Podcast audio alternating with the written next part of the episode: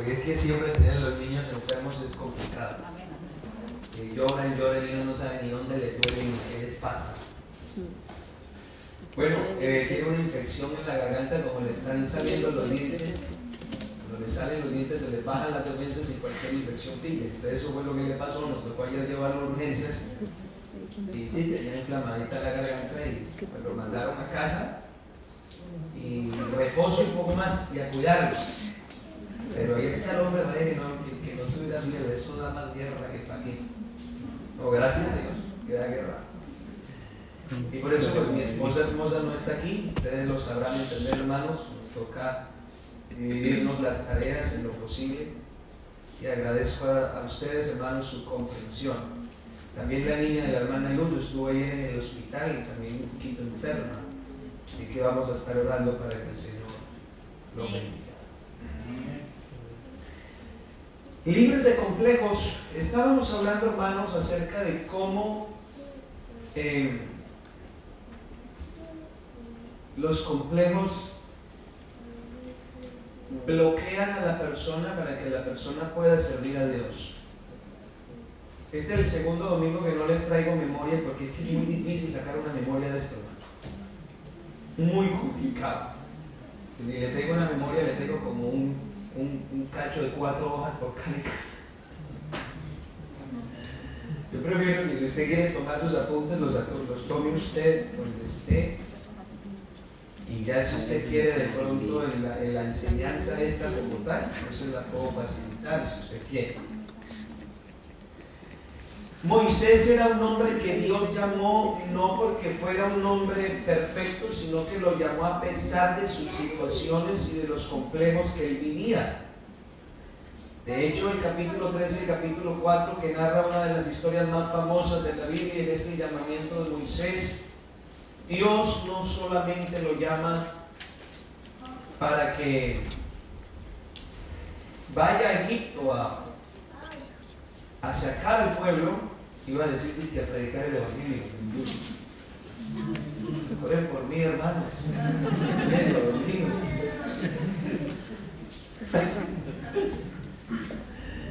a sacar a la gente de Egipto Dios no solamente lo llamó, sino que en ese momento hizo un milagro. Dios lo sana. Dios sana a Moisés de la cantidad de, situaciones que él tenía internas. La semana pasada les hablé de dos de los complejos que tenía Moisés, que era el complejo de inferioridad y el complejo de inseguridad, pero hoy hablaré de los otros dos que aparecen en Moisés. Quiero repetirle de que estos complejos son el fruto de un trauma, algo que ha golpeado duramente la vida de la persona y la persona queda detenida en el tiempo en ese momento y el complejo desarrolla como un sistema de defensa que hace que la persona evite enfrentarse a. Si usted se da cuenta, en toda esta historia, Moisés se la pasó evadiendo lo que Dios le estaba pidiendo vaya a Egipto y él el quite por este lado. No, Señor, lo que pasa es que, ¿quién soy yo para ir a, Egipto? No, que vaya, pero es que, y si me preguntan quién es usted, ¿yo qué digo? Que vaya. Y aquí aparece otro y le dice, no, es que no me van a creer. Dese cuenta de que la actitud de Moisés es una evasiva continua una evasiva fundamentada en su complejo. Yo le decía a ustedes la semana pasada que psicológicamente hablando hay una cantidad de complejos. Tienen hasta nombres extraños. Está el, complejo de Edipo, complejo de Cenicienta, complejo de... Esos fueron los dos que me acordé. Hay complejos de enfermedad como también hay complejos de superioridad. Pero yo no le estoy hablando de esos complejos, sino de lo que un hombre común y corriente, un hombre usado por Dios, que es como un poco más eh, familiar a nosotros, un hombre que, que Dios utilizó para grandes cosas, cómo sufría esta persona con ciertas luchas. Y cómo Dios, sin necesidad de medicina humana, sana a este hombre en un momento. Dios para poder usar a una persona tiene que sanarla de sus complejos. ¿Me oyeron hermanos? Dios para poder usar a una persona tiene que sanarla de sus complejos. Qué curioso que Dios me haya llevado a predicarme esto antes de que comience un nuevo año de trabajo. Señor, yo quiero que tú me uses, bueno, pero primero el uno y luego el dos. Si tú quieres coger la herramienta, venga y le sano la mano que con la que voy a coger la herramienta. Porque es así. Yo no puedo pretender trabajar si estoy enfermo. Primero hay que curarse y luego vaya trabaje. Ayer hablando con mi suegra, yo no sé de dónde salió el cuento. Ah, porque es que estábamos hablando de que el niño tenía fiebre y salió la anécdota de que los compañeritos de clase de mi esposa, cuando ella estudiaba, tenían trucos para provocarse fiebre y no ir a estudiar. Algunos que se ponían una cabecita de ajo debajo de la axila y les daba fiebre y no iban a estudiar. Es que la idea era enfermarse para no trabajar. Entonces yo le dije a mi suegra, ¿por qué será que yo nunca supe de eso cuando era niño? no me cojan la idea, hermanos. Joder. ¿Qué quiero decir? Que una persona enferma no puede trabajar. Y la enfermedad espiritual no siempre tiene que ver con el pecado. No siempre. Sí que es verdad que el pecado es una enfermedad espiritual, pero no siempre las enfermedades tienen que ser pecado. Son cosas que se almacenan en la vida de la persona y que comienzan a hacer un daño. Alguien el día de ayer me decía, hermano, y el problema es que uno se adapta a eso y uno vive con eso. Algo yo soy así, yo soy acomplejado y qué. Y como que se adapta y, ya, y ya lo, se queda así, no tiene necesidad de nada, se acostumbra a eso. Pero resulta que con Dios eso no sirve. Porque era lo que yo les decía la semana pasada, hermanos, tenemos que aprender a sincerarnos con Dios, a quitarnos la máscara, a quitarnos la careta y mostrarnos tal cuales delante de Dios, mostrarnos en toda la esencia que somos y decirle, sí Señor, este es mi problema y yo necesito que tú lo trates.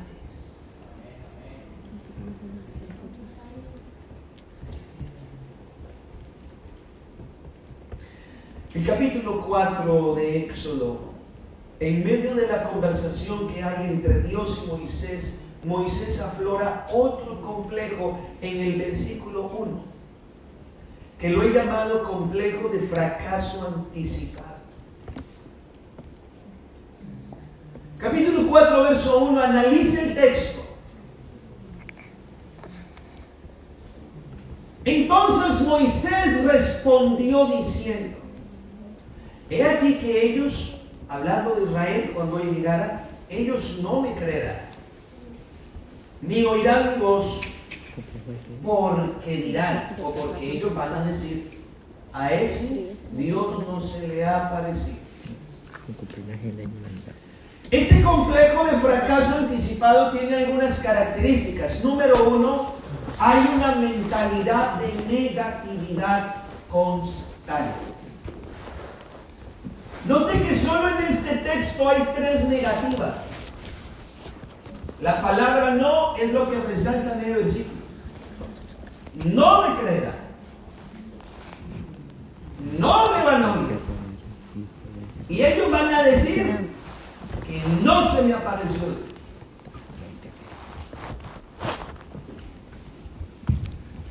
Estamos hablando de un complejo de fracaso anticipado. Cuando me refiero anticipado, es perder sin luchar. A eso me refiero. Y aquí la palabra no es como que estaba tatuada en la mentalidad y en el carácter de Moisés. Y eso le generaba un bloqueo. La palabra no es como una frontera que no puede pasar un inmigrante.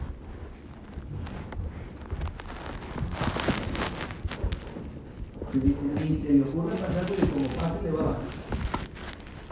La palabra no congela a la persona. Yo no sé usted cuántas veces le ha ocurrido que de pronto quiere hacer algo y va con toda la gana y pide permiso y le dicen. Y uno siente que la sangre se le llena a uno. ¿Por qué me digo que no? El ánimo se le viene al suelo. El no es un obstáculo que no se puede superar. El no es como una parálisis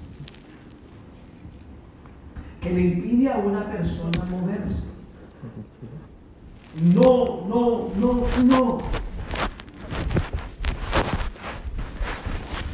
Y este no comienza a desarrollarse como una mentalidad. Y ahora le voy a explicar cómo se desarrolla esta mentalidad negativa en una persona. Analice el versículo. Moisés le dice, he aquí que ellos Por eso a mí siempre me gusta, hermano, leer y detenerme en detalles. Porque la Biblia no fue escrita al azar. Todo lo que está tiene un sentido. Observe cómo Moisés coloca a las otras personas como jueces de él. He aquí ellos. Él es el juzgado y los jueces son el resto. Y Moisés se anticipa el pensamiento de ellos. Por los complejos que él mismo tenía. Dicho de otra manera, Moisés estaba tan acomplejado que él creía que todo el mundo veía sus mismos complejos. Y por eso la negativa era evidente.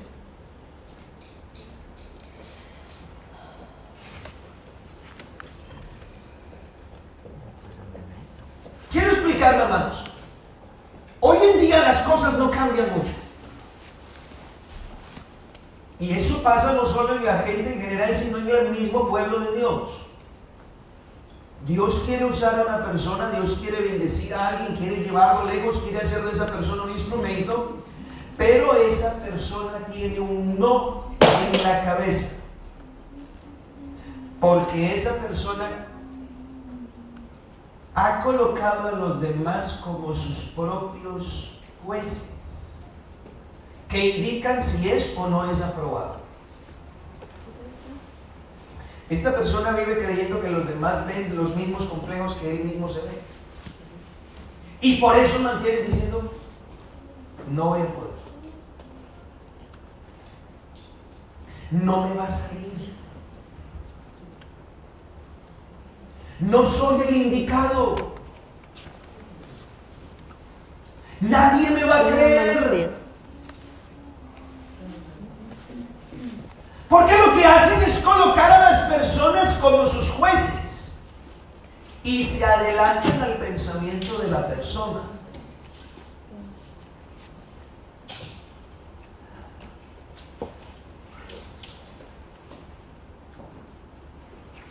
Y siempre tienen un no acá. Siempre. Sea cual sea la situación, sea cual sea la circunstancia, el no forma parte de la vida de él. Muchas veces lo he intentado, eso no va a salir.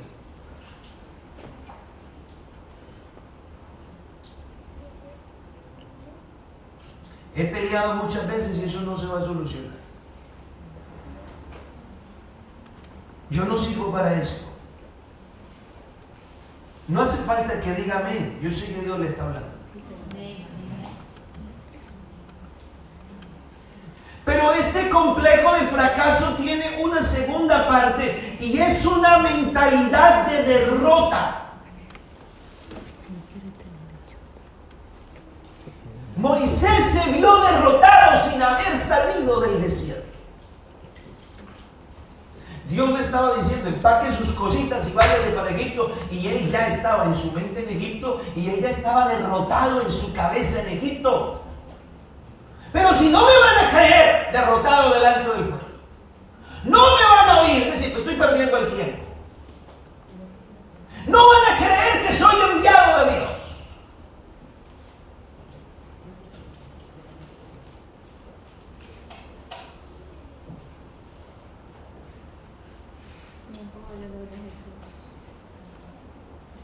La derrota y el fracaso está en la vida de esa persona y no hay manera de que piense de forma diferente. Eso ocurre con lo, con, lo, mismo con lo que pasó en Israel cuando salió Goliat entre las filas de los filisteos. Goliat se pone en la mitad y comienza a retar a los, a los ejércitos de Israel y les dice, denme un hombre que pelee conmigo, aquí no malgastemos el tiempo. Vamos a reducir esta batalla a uno contra uno.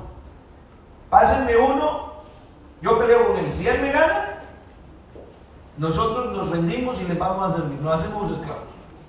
Mire usted la calidad del reto y la calidad de, de, jugar con la mentalidad del pueblo, a tal punto que el pueblo estuvo 40 días con un campamento organizado para la batalla y ellos escondidos en las carpas. ¿Por qué no salía ninguno? Ahí estaban los tres hermanos mayores de David, que no eran como yo chiquitos y flacos. Tenían que tener tremendo porte como para que el profeta Samuel dijera, he aquí el ungido del Señor. Y estaban siguiendo a Saúl en la batalla y ellos no salieron. Yo le pregunto, ¿por qué no salieron? A ver, ¿quién me ayuda? ¿Por qué no salieron a decirle, venga, yo peleo con ese grandulón?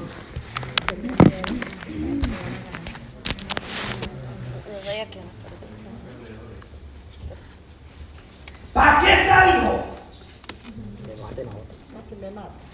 ¿Usted sabe cuánto pesaba la sola lanza de él? La Biblia indica algunas medidas de peso de la armadura de Goliat. Estamos hablando de que era un hombre de más de 3 metros de altura. Y con una armadura y unas armas imposibles de llevar un soldado normal. Quiere decir que la fuerza de ese tipo era superior en todo lo que quisiera a la fuerza de un soldado normal. Un golpe de ese tipo. Él tenía tres tipos de armas. David dijo, tú vienes contra mí con espada, lanza y la espada es un arma de corto alcance. La jabalina es un, es un arma de mediano alcance y la lanza es... ¿Quién se le acerca? Largo, mediano, cerca, está muerto. Y para colmo, este grandulón tenía un escudero delante. Es decir, que el que quisiera pelear con él primero tenía que matar al guardaespaldas. El guardaespaldas, imagínese un tipo como, como el hermano Mauricio que se para detrás de mí y yo soy el guardaespaldas de él. No se rían, hermano. O sea que la cosa estaba complicada es que ni el mismo Saúl, que era el hombre más alto del pueblo, estoy perdido, pero si no has peleado. No, ya perdí. Amén, amén, así es. Ya perdí, ¿ya para qué? ¿Ya para qué lucho? Y no, no te has puesto ni los guantes. Es como si ponen a David en un ring de boxeo con Mike Tyson. La gente se ríe, de esa pelea ni la ven. Es que, escúcheme, usted se ríe, pero resulta que esas risas que estamos oyendo son las que usted oye dentro de usted mismo cuando Dios a usted le dice, quiero usarlo, se oyen esas risas.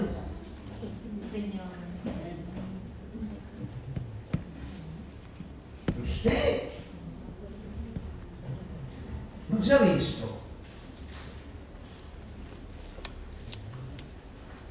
Usted ya perdió. Usted se imagina un derechazo de Mike Tyson en la mandíbula.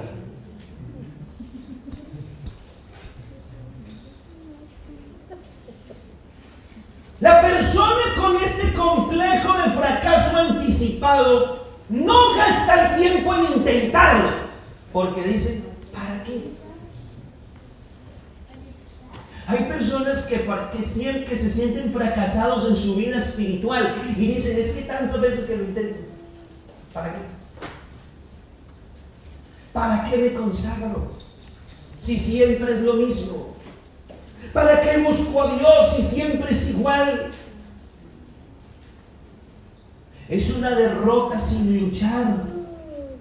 La persona con mentalidad de derrota constante se le ha metido en la cabeza que todo lo malo que ocurre.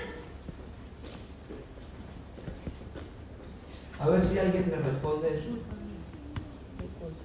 ¿Ah? Se le mete en la cabeza que todo lo malo que pasa es. Por familia. Ah, no sé qué le ha pasado. Por su culpa aunque intente hacerlo mejor.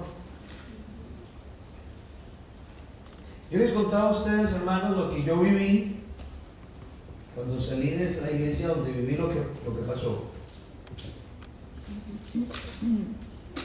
Y recuerdo que ya después de dos años de mí haberme trasladado, yo no lo superaba.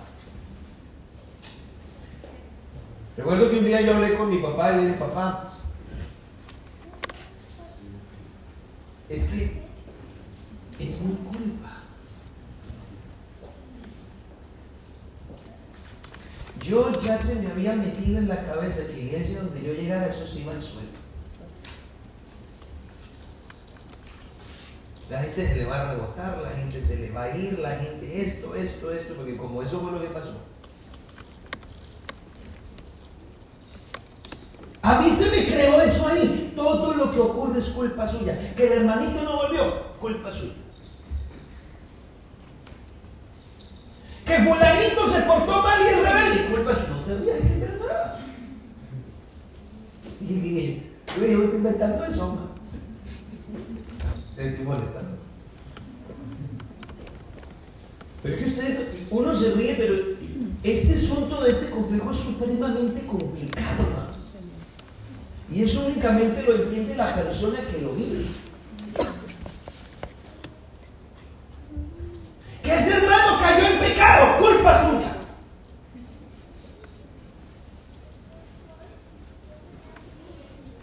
Que el otro está enojado con usted y ahora ¿qué hizo usted? Ya después yo entendí que por muy bien que usted haga el trabajo siempre va a haber alguien que, lo va a coger la mano. Pues ya relájese. En un lugar de la Mancha, de cuyo nombre no quiero acordarme, había un hermanito que me quería colocar una cámara para vigilarme en el templo. Sí. No, no tengan ideas, hermanos. Pero es horrible cargar con eso. Es que todo lo que me ponen en la mano se echa a perder. Y por más que lo intente hacer bien, no va a salir bien. Y es una continua acusación, porque la mentalidad de derrota viene acompañada con acusación constante.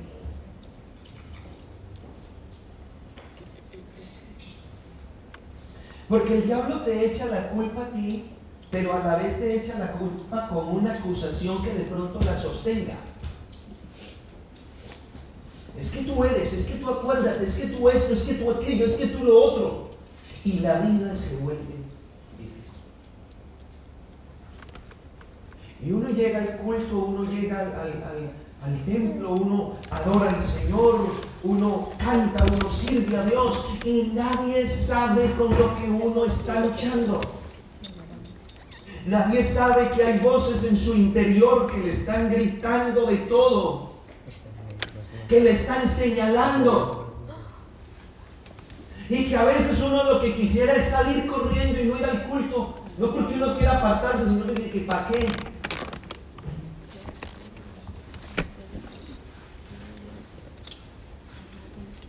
¿Para qué si es que es, culpa mía?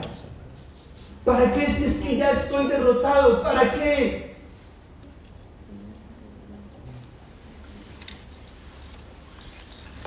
La persona con mentalidad de derrota sabe que es incapaz de hacer lo que tiene que hacer sin haber empezado. Es decir, el, derecho al intento, no hay derecho al intento, no, porque ya te. Es como para algunos jóvenes acá que la mamá le diga, ¡haga la comida hoy! Y se para frente a esos fogones y dice, ¿esto cómo le prende? No, Pero si ni siquiera te has sacado la mano los bolsillos, muchacho. Mamá, pero es que a mí no me sale. Pero no has cogido ni el tomate. Ni siquiera has abierto la nevera para pensar qué ibas a hacer. No están ni las sartenes en el, fogón. No has sacado ni, la, ni siquiera te has lavado las manos. Pero dése cuenta que es una mentalidad. Vamos al grano.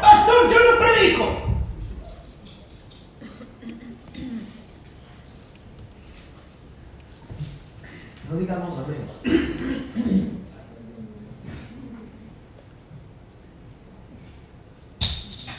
¿Por qué hermano? ¿Por qué no va a ver? No, pastor, es que yo. Yo para. ¿Y quién le dijo a usted que no servía? ¿Según quién?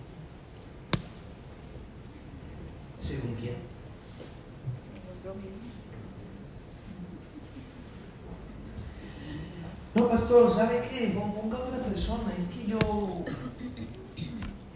Yo sí quiero servir a Dios, es que usted sabe que yo ya he servido muchas veces en todos los cargos donde yo sirvo siempre ocurre algo. Siempre, siempre ocurre algo. Y yo, y yo quiero ser bendición y creo que la manera de ser bendición es retirándome.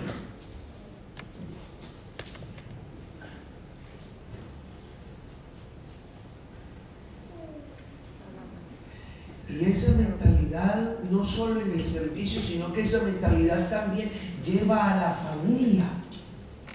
Bloquea las relaciones familiares, bloquea las relaciones matrimoniales, las relaciones padres e hijos, porque la persona siempre se ve incapaz. Y aparte de eso es que esta mentalidad se transmite. Los hijos comienzan a crecer de la misma manera, como sin aspiraciones, sin deseos, sin ningún empuje, y se vuelve como un peso constante entre la derrota anticipada y la negatividad. ¿Cuál es el resultado? No, hermano, conmigo no cuente. Y hay personas que tú ves que parecen duras, toscas, como, grullonas. No, conmigo no. Pero eh, eh, eso es una máscara en la que está escondiendo esa persona su complejo de fracaso. Porque en algún momento de la vida algo no le salió bien y está ocultando su negatividad. Con, conmigo no cuenta.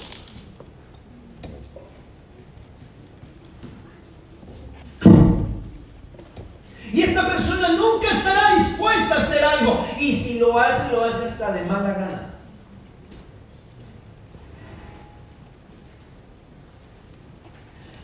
Porque es un fracaso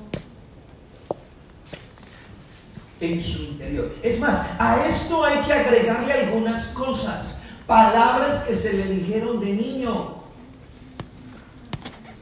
No falta la mamá o el papá que le diga, usted es un fracaso, bueno para nada, usted no sirve, Todo lo que usted se propone lo tira al suelo. Ya luego hablaremos, hermanos, acerca del perdón. En esta serie vamos a tratar algunas cosas. Y es probable que alguna persona ya se sienta fracasada antes de empezar por algunas situaciones que vivió en su pasado, en su juventud, adolescencia o incluso niñez.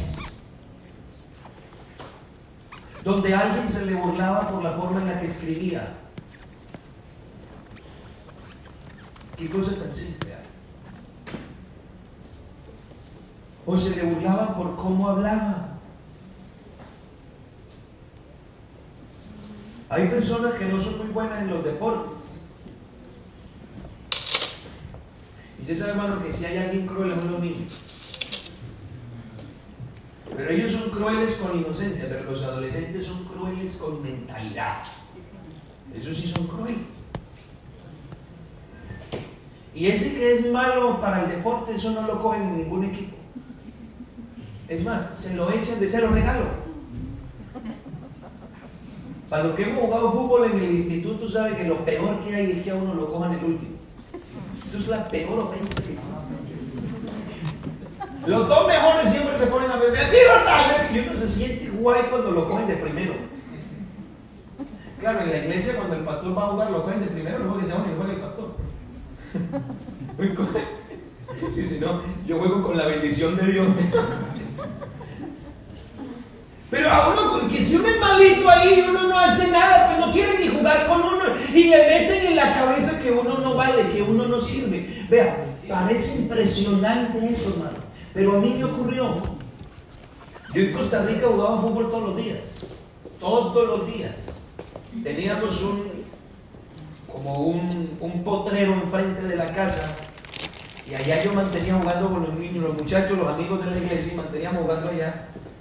Y yo jugaba bien. Cuando yo llegué aquí, como yo no conocía a nadie, no teníamos amigos, pues yo dejé de jugar fútbol. Y claro, uno si deja de jugar fútbol, pues uno ya pierde, usted sabe, pierde el swing, pierde el, el yoga bonito. Y claro, yo llegué aquí, yo tenía 9, 10 años cuando llegué, y comencé a enfrentarme con la crueldad de los de aquí. Había un muchacho que me hizo la vida cuadritos desde, desde que yo entré. Desde quinto de primaria hasta cuarto de la ESO. Ese muchacho fue una bendición de Dios. Vean, me trataba tan mal. Él era una persona que era amigo mío cuando le daba ganas y cuando le daba la gana es que él jugaba bien fútbol. A mí no es que me gustara mucho, pero jugaba bien. El asunto es que él jugaba de manera competitiva. Él había estado en equipos federados y todo. ¿Y cuál competencia yo? Si lo mío eran las, las, sí, los vacilones en la calle con los amigos, ya. Lo mucho que yo llegué a tener una camiseta un equipo fue una que mi papá me compró por ahí, ya le tenía la Real Madrid puesta. Pero nunca yo no supe que fue entrenar, yo no supe que fue competir, yo no supe nada de eso. Así que mi manera de jugar era totalmente distinta a la de ellos. Y este muchacho me metió en la cabeza que yo no podía. Vea, y yo era una persona que yo, yo no jugaba mal, pero yo tenía una mentalidad de que ninguno podía ser mejor que yo.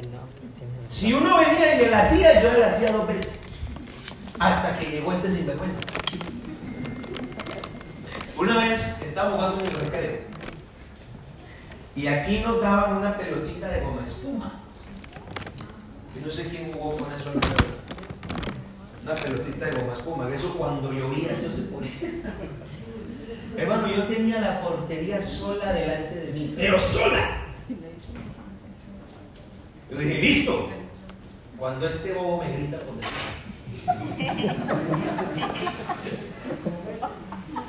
Yo pateé y esa pelota salió. Y el muchacho comenzó a insultarme, comenzó a decirle, yo me puse a llorar. Yo tenía 10, 9, 10 años tenía yo, y yo me puse a llorar de la impotencia. Yo decía, pero si yo no juego así. Ya llegaba el momento donde yo ya, ¿para qué? Con algo simple de la vida le estoy comentando así se forman los complejos. Hay alguien que haya dicho usted, usted no vale, usted no sirve y uno ya dice estoy fracasado, ¿para qué continúo? Y el problema es que uno coloca a la gente a que le juzgue. Entonces yo no valgo porque él me dice que no valgo. Ahí dice, ellos no me creen. Yo no puedo porque ellos. O no voy a hacerlo porque fulanito. O no voy a hacerlo porque aquí o porque allá. Estoy derrotado. Como los hombres de Israel. Yo no voy a poder porque mire Goliat. Pero mire la forma en la que Dios trata con ese complejo Moisés. Y esto es lo que yo quiero enseñarles, hermanos, para que usted tenga claro. A partir del versículo 2, Dios le aplica a Moisés una vacuna para poder solucionar el problema. Y quiero hablarle en esta mañana a un corazón negativo, a un corazón que mantiene diciendo no puedo, no valgo, no tengo, no soy. Y la palabra nos la tiene clavada en sus neuronas. Y le quiero hablar a una persona que le da miedo luchar porque ya se ve derrotada. Le da miedo comprometerse porque sabe que no va a ser capaz. Le da miedo plantar cara porque ya se ve tirado en la lona, desangrado. Le hablo a usted en el nombre del Señor. Y la cura es, la gente no determina si tú vales o no. Eso lo determina Dios. Te lo voy a repetir, la gente no determina si tú vales o no vales. Eso lo determina. Y tú no tienes de otra sino creerlo. El capítulo 4, a partir del verso 2, Dios le demuestra a Moisés eso. ¿Y sabe cómo Dios le hace ver a Moisés? Mire esa expresión que le dice Dios. Después de que Moisés dice, no, no y no. Porque prácticamente el versículo anterior es Moisés diciéndole que no, que no y que no. Y hay gente que se lucha en eso. Y yo quiero usar que no. Y te quiero y que no. Vea, yo tuve una lucha con Dios, hermano, hace algunos años, con algo que Dios estaba tratando conmigo, porque Dios no le habla. Dios con uno trata y proyectos que Dios traía a mi mente y yo, que no, que no y que no. Es más, llegué a decirle a Dios, basta, no más. Y pueden haber personas aquí a quien Dios esté llamando a una labor especial. Y se lo digo en el nombre del Señor. Pueden haber personas aquí a quien Dios esté tratando para algo importante y quiere hablar con ellos y quiere usarlos, pero ellos están sentados. ¡No! Venga que yo lo voy a... ¡No! Yo le voy a enseñar que no.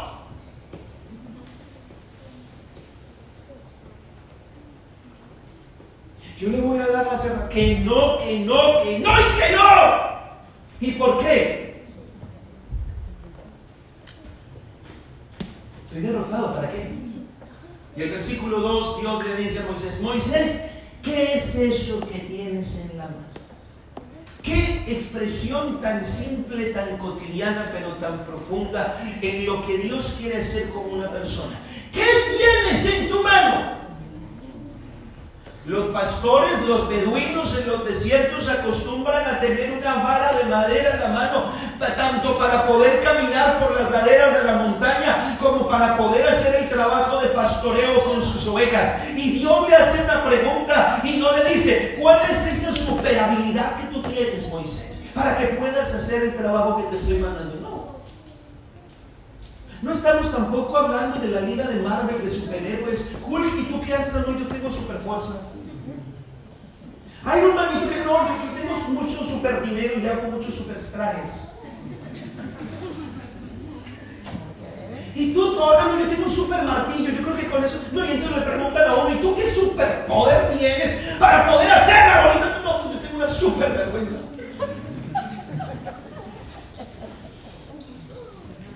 Tengo un súper complejo de que no sirvo para nada y no valgo. Dios no le está preguntando a Moisés qué punto fuerte tiene, qué cosa extraordinaria sabe. Bájate de esa nube, no te confundas. Dios no te está preguntando qué cosa extraordinaria tienes. No, le pregunta por lo simple. ¿Qué es esa cosita que tiene ahí? ¿Cómo trató conmigo Dios con eso, hermano? Y usted verá que desde el capítulo, desde el verso 2 al verso 9, Dios utiliza tres elementos sencillos, básicos, nada extravagantes, nada celestiales, tres elementos que parecían nada delante de cualquiera. El primero, una vara. Y Moisés pues una vara que iba a tener este palito. Y mire lo que hace Dios. Tírenla en la tierra. ¿Qué le cuesta a una persona coger su palito y tirar? ¿Qué de extraordinario tiene eso? ¿Qué de sobrenatural tiene? Él lo tira. Ah, bueno, lo cogió. Uy, Moisés tiene superpoderes. ¿Cuáles superpoderes? Si cuando esa vara se convirtió en cobra, Moisés salió corriendo. La Biblia dice que Moisés huía, porque la co era cobra de verdad, o, o cascabel, yo qué sé.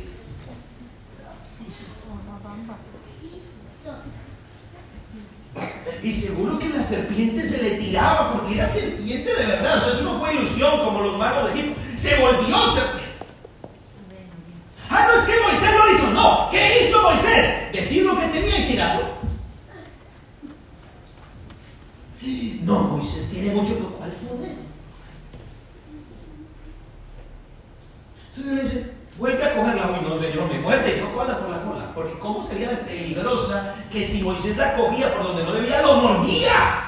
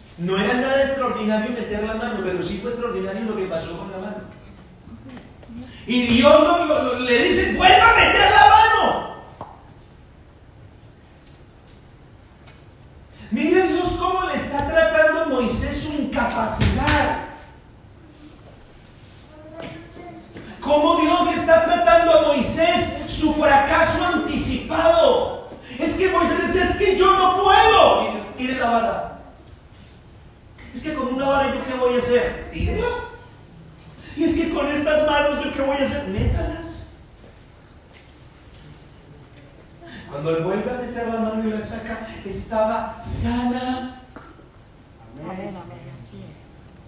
Moisés está comenzando a entender Y Dios me dice, espere un momentico, vaya y coja agua. El agua no forma parte de la vida diaria nuestra. ¿Qué de raro tiene eso?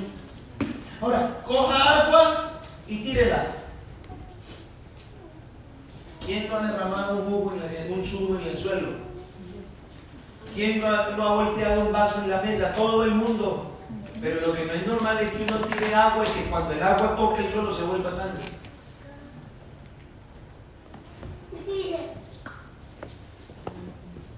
Lavar la mano y el agua. Cosas que eran normales en Moisés. No era super Moisés. Era Moisés a secas. El hombre con complejos, el hombre que no podía, pero tenía tres cosas, tenía una varita, tenía una mano y había un cantarito de agua por ahí. Con eso me basta. Y mire cómo Dios le dice a Moisés, ponga eso simple en mis manos para yo demostrarle a usted que lo simple en mis manos le calla la boca a los demás. La gente está buscando cosas sobrenaturales y las va a ver, pero no mediante dotaciones mías, sino mediante la forma en la que yo le doy a Dios lo poquito que tengo, la cosa más insignificante que tenga. Y usted se va a dar cuenta que Dios sí es capaz de decirle, usted vale, no por lo que usted tenga, sino por un simple acto de obediencia. Si usted me dice, yo lo hago y aquí lo tiene. Amén, amén. Estamos hablando de un hombre débil, de un hombre acomplejado que coloca en las manos de Dios aquello que él mismo cree que no sirve para nada. Con una varita yo lo voy a enfrentar a Faraón, hágale. Tírela a ver qué pasa. Ahora, yo le quiero tratar a algún hermano, alguna persona que esté aquí en esta mañana, que esté luchando con su problema de inferioridad y que no puede y que no vale y que ya está derrotado. ¿Qué tiene en las manos para dar? Ninguno aquí me puede decir que no tiene nada. Algo tendrá. Moisés tenía una vara. Un muchachito en la época de Jesús tenía una lonchera con cinco panes y dos peces. David tenía una bolsita, una bolsita con cinco piedras. ¿Y usted qué tiene? Porque todos los que estamos aquí algo tenemos. Pero es que eso no, es nada, pastor, es que yo para poder servir a Dios y para poder hacer lo que Dios quiere, es que yo no tengo, no, no, sí tienes. La viuda tenía un poquito de harina y un poquito de aceite, con eso me basta. El asunto es que si alguien quiere ser sano de su complejo, tiene que aprender a colocar lo que tiene en las manos del que transforma lo ordinario en extraordinario. No le estoy trabajando un mensaje motivacional, le estoy mandando un mensaje inspirado por el Espíritu y ya es, ya es, ya es algo suyo. Si quiere o no quiere creerlo, Dios quiere hacer algo con usted. No quiere darle cosas extraordinarias, Él lo puede hacer, pero Él quiere transformar esa debilidad en gloria. Hay poder en el nombre de Jesús. Solo hay que colocar lo poco que tiene en las manos de Dios. A ver si usted sigue diciendo no puedo. Tire la vara. A ver si usted sigue diciendo no puedo.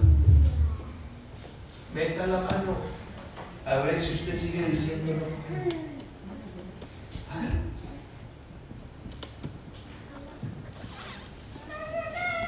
Esto es, esto es como un reto, hermanos.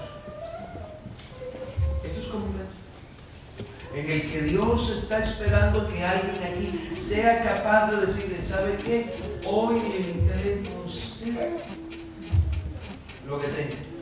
Mucho poco, pero hoy se lo entrego. ¿Usted verá? Hay personas que uno les pregunta, ¿usted quiere servir? Y dicen, sí, pero no. Sí, porque quiero servir a Dios, pero no porque no puedo. ¿Y por qué?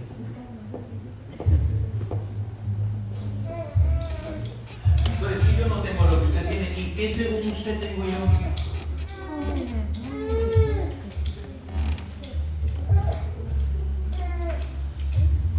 A mí lo que me interesa de mis enseñanzas es que no toquen la, la, la, la, emoción, sino que lo hagan a usted reflexionar.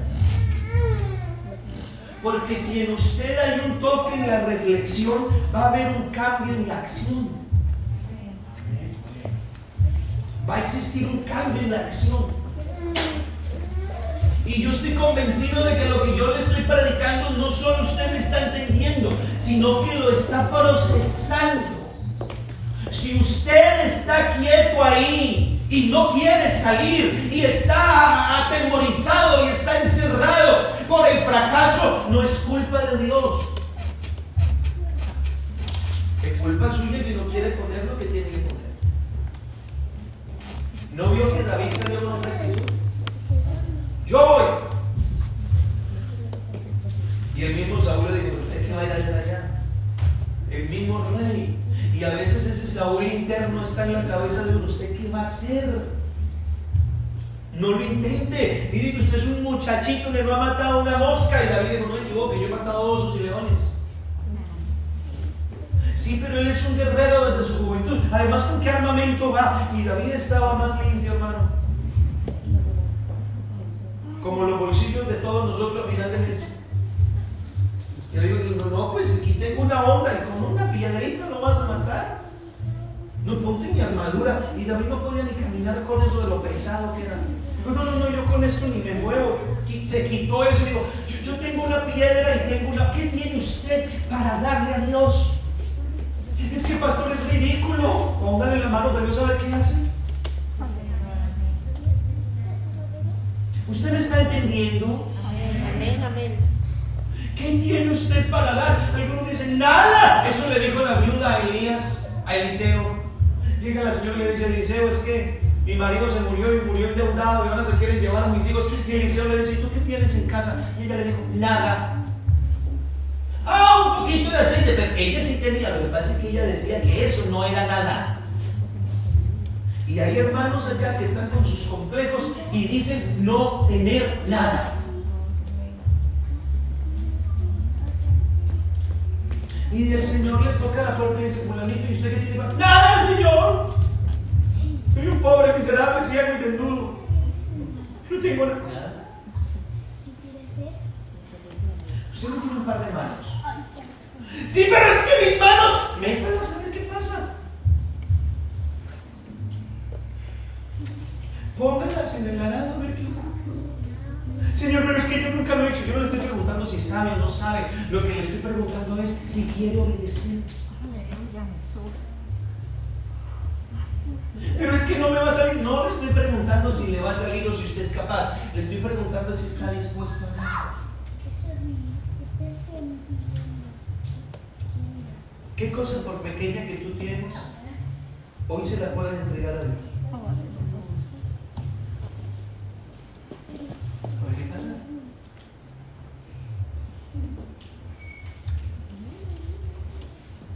Y el versículo 10 Moisés enfrenta su último y gran complejo, que este es el que me pareció el peor de todos, y es el complejo de la limitación.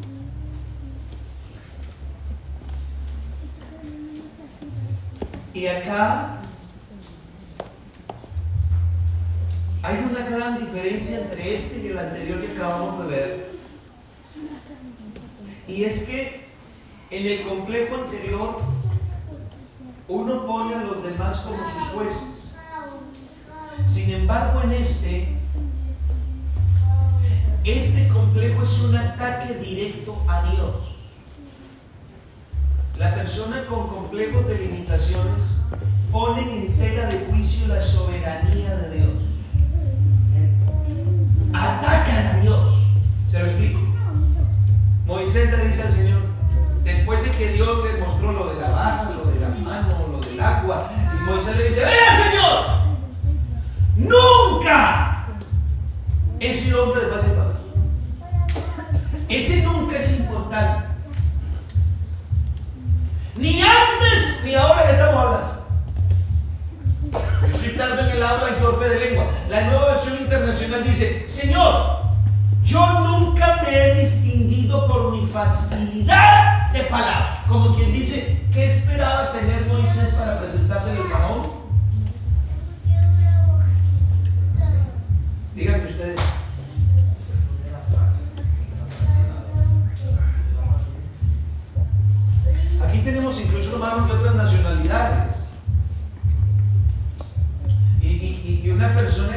País donde no se habla lo que, lo que, lo que yo hablo, eso sí que es horrible. Yo no sé si usted ha tenido la oportunidad de estar en alguna nación donde hablan distinto a lo que usted habla. Usted, usted en ese país es nadie. Usted es inexistente.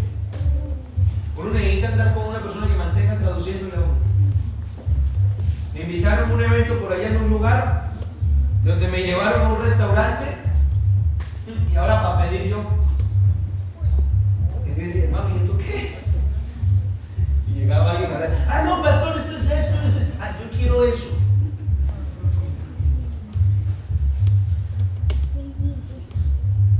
Moisés estaba diciendo, hay una facilidad que yo no tengo.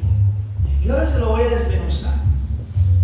Yo nunca me he distinguido por mi facilidad de palabra, objeto Moisés. Y esto no es algo que comenzó ayer ni anteayer, ni hoy que te diriges a este tu siervo le dice, francamente me cuesta hablar. Cuando Moisés le dice, nunca he sido hombre de fácil palabra, Moisés le está diciendo a Dios lo siguiente entre líneas. Porque Moisés le está diciendo, es que desde niño usted tengo este problema. ¿Y sabe qué fue lo que él le dijo a Dios? Le dijo, mira, tú fuiste el que me hizo así. Tú no me diste esa facilidad de palabra. Porque le está diciendo nunca. Dese cuenta que de una manera indirecta está atacando a Dios.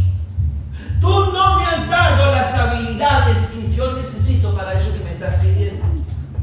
De otra manera, es tu culpa mi incapacidad.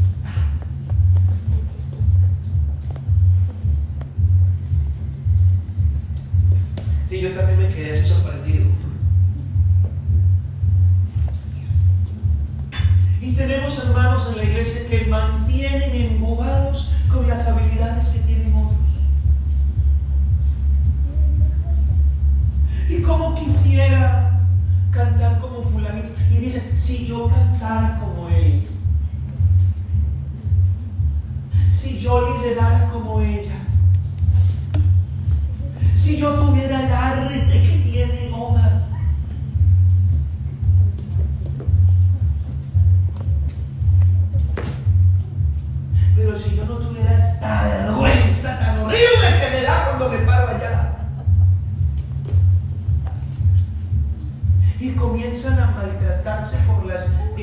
y las incapacidades que ellos tienen como personas.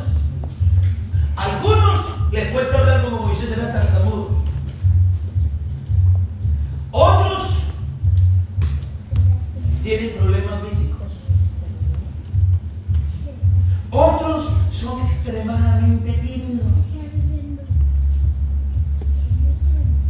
Entonces cuando estas personas comienzan a lamentarse por lo que tienen y por lo que no tienen, de una manera indirecta están colocando a Dios en una tela de juicio y le dicen, usted quiere que yo le sepa, pero míreme, usted no me ha visto.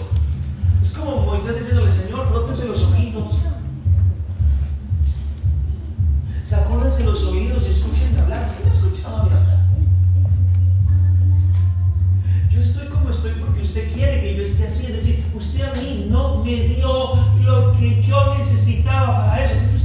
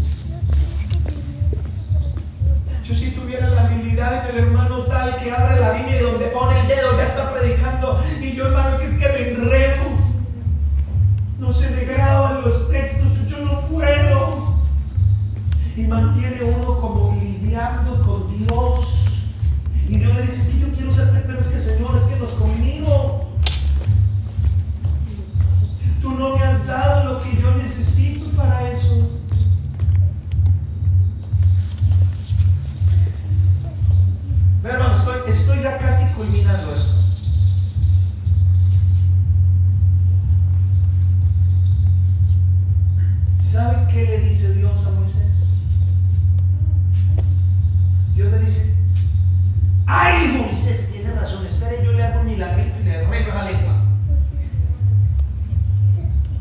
Sí, señor, sabe que tengo que hablar bien. Ah, no, espere un momentico, que usted me lo espere y yo arreglo. Oiga, qué fácil sería. Porque para Dios no había problema.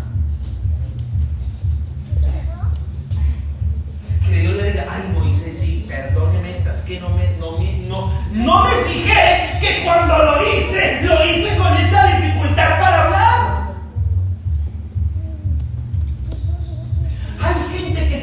espejo y dice, qué asco de cuerpo que tengo. Ojalá tuviera el cuerpo de fulana o de sutano o de perencejo. Se burlan hasta de su propio cuerpo. Es que esa nariz mía. Me siento. Hubo una persona muy cercana a mí que se burlaba ¿Dónde de mis pies. Porque mis pies no son bonitos, como el de la mayoría de los hombres. El dedito que está al lado del dedo gordo es más grande que el dedo gordo. Como yo no quiero igual, ya aprendí a que me diera igual. ¿Dónde Ya sí. grabando? Grabando. Tu esposa no te dice ponte medias para seguirte amando. Y hubo una persona que siempre se burló de mis pies y decía en público, ¡qué pies tan feos! Claro, porque los de esa persona se dan poquito. Es más, hermano, a mí no me sale ni uña en el dedo chiquito. A mí las uñas me levantan solas, de verdad. Mi hijo salió con ese problema, las uñitas se le levantan solas. solas. Y si a eso le sumamos algunos amigos, los Juanes, Y los Pedretes que les salen. Juan, Juanito. Tienen que usar hasta piedras para rascarse así, para quitarse eso. Y uno le venga a los niños y diga, ¿por qué están feos? No falta la persona que se mira al espejo y se coge la barriga y hace.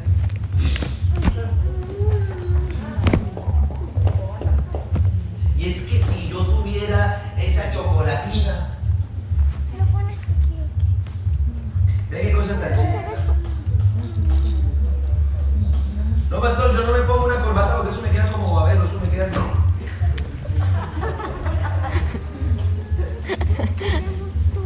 Y la persona mantiene diciendo, es que yo por qué seré así, y yo por qué soy así, tan feo, y como que les da rabia cuando se ven al espejo. Y siempre andan envidiando los ojos de este, las pestañas del otro, la nariz de más allá, las orejas de este, las habilidades de este, la capacidad del otro. Y resulta que usted nunca va a ver a Dios diciéndole, Moisés, perdóneme, Moisés. Yo me equivoqué y metí la pata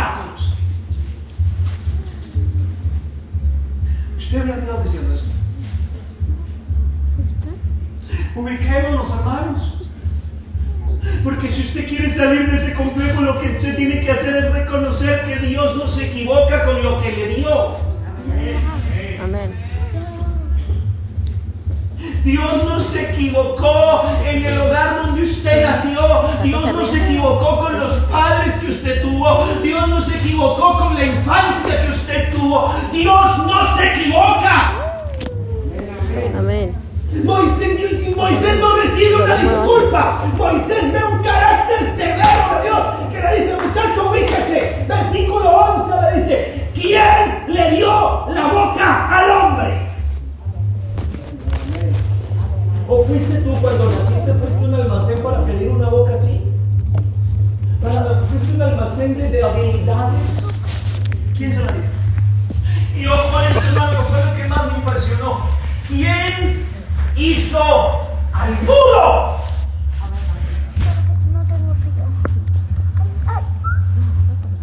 ¿Quién hizo al sordo?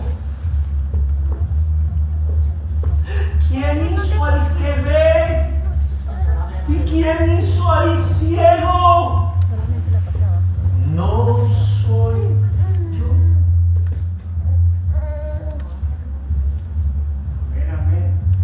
Hay algo importante aquí, hermanos.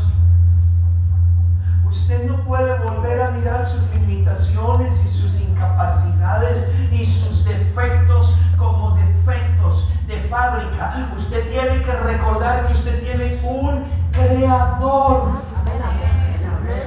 Usted tiene un diseñador perfecto, alguien que se tomó el tiempo para diseñarlo a usted, puntada por puntada. David dijo en el Salmo 139, tú me tejiste en el vientre de mi madre. Mi embrión vieron tus ojos y en tu libro estaban escritas todas aquellas cosas que fueron luego formadas, sin faltar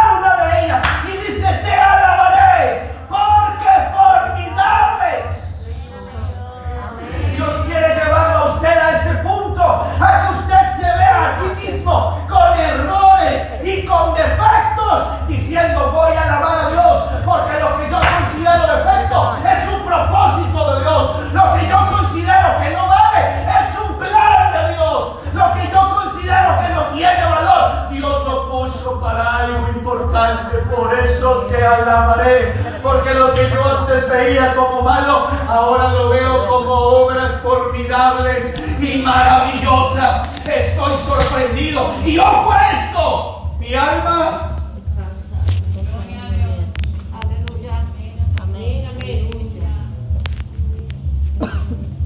Ojalá haya alguien en esta mañana entendiendo lo que le estoy predicando. Deje de andar anhelando lo que otro tiene. No, mire lo que usted tiene. Deje de andar criticando lo que usted es. Eso que usted tiene es importante. Termino con Éxodo 4:12. Mire lo que Dios le dice Moisés. Tú tienes problemas con tu boquita, ¿verdad, Moisés? Sí, Señor.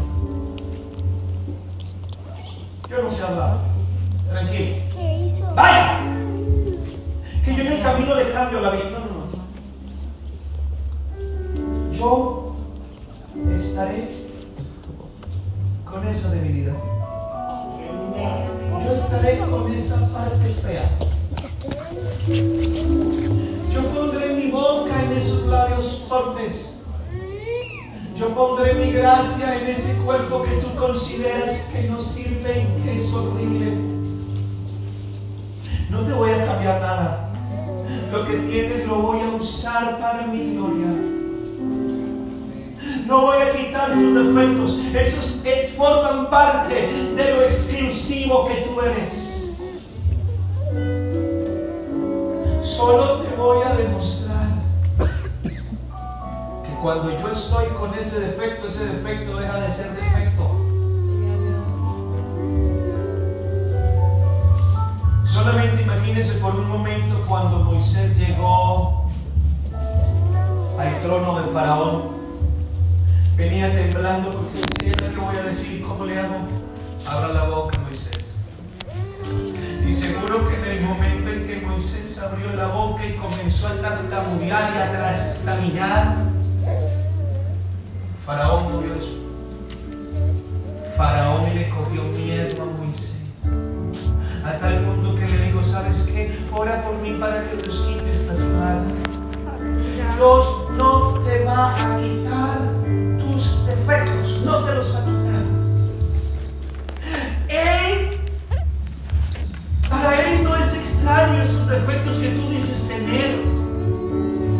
No son de fábrica, Dios los sabía y los incluyó en el paquete.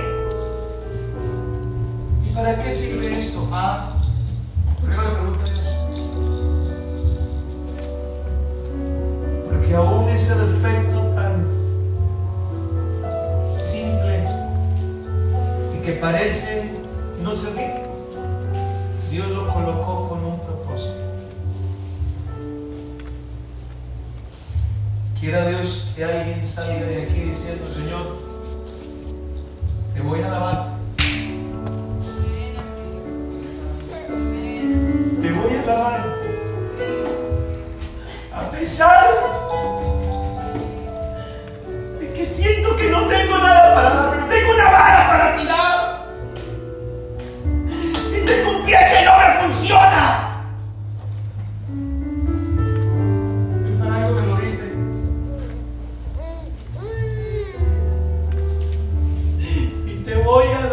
Gracias por cada uno de esos defectos que me han hecho llorar durante toda la vida y por los cuales he reclamado. Te voy a dar gracias porque tú los vas a usar para tu gloria. Alguien aquí que sea humano, no que sea un superhombre, humano en todas sus características y en toda su esencia, que venga y le diga gracias, Señor,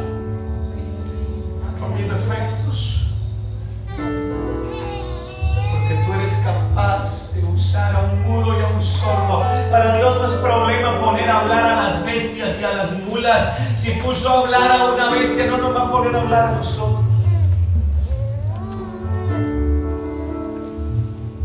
Si hizo de un, si hizo de un perseguidor y del primer sicario del primer sitio lo hizo un gran misionero, no va a usarme a mí.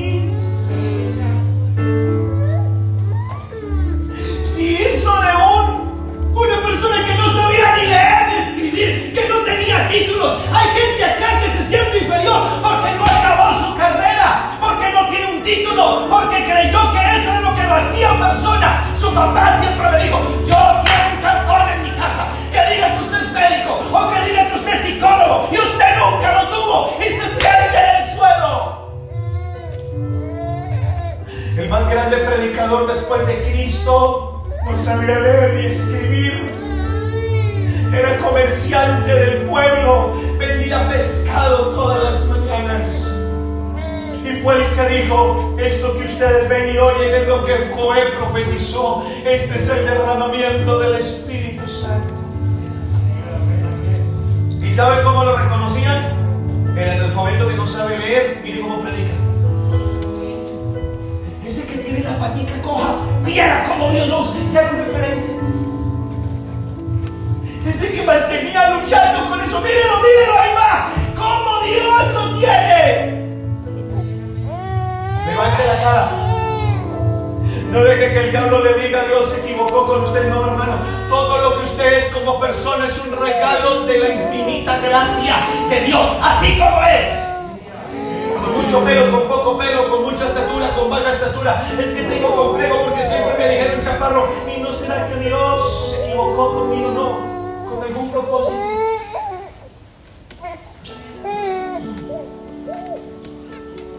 Sanidad. Libres de complejos, hermanos. Tire esa vara en el suelo y dé gracias por esas imperfecciones. Pónganse.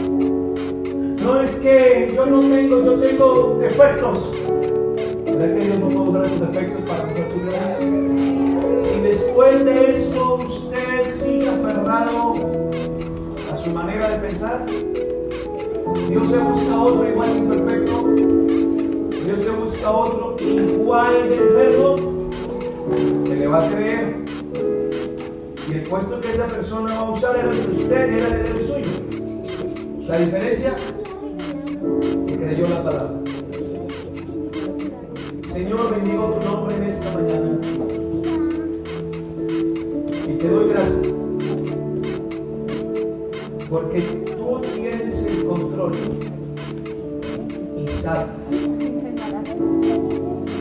¿Sabes qué? Hay en nuestra vida, en nuestro corazón? ¿Sabes qué, Señor?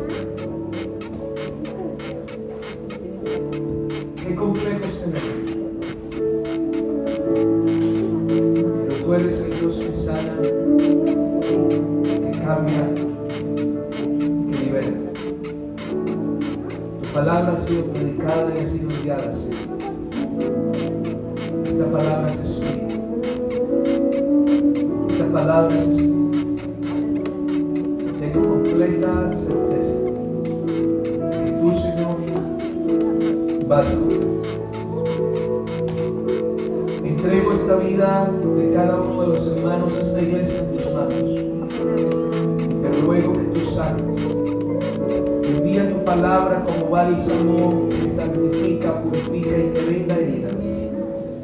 Liberas tus corazones de complejos. Liberas tus corazones de complejos. Liberas tus corazones de complejos. Liberas tus corazones.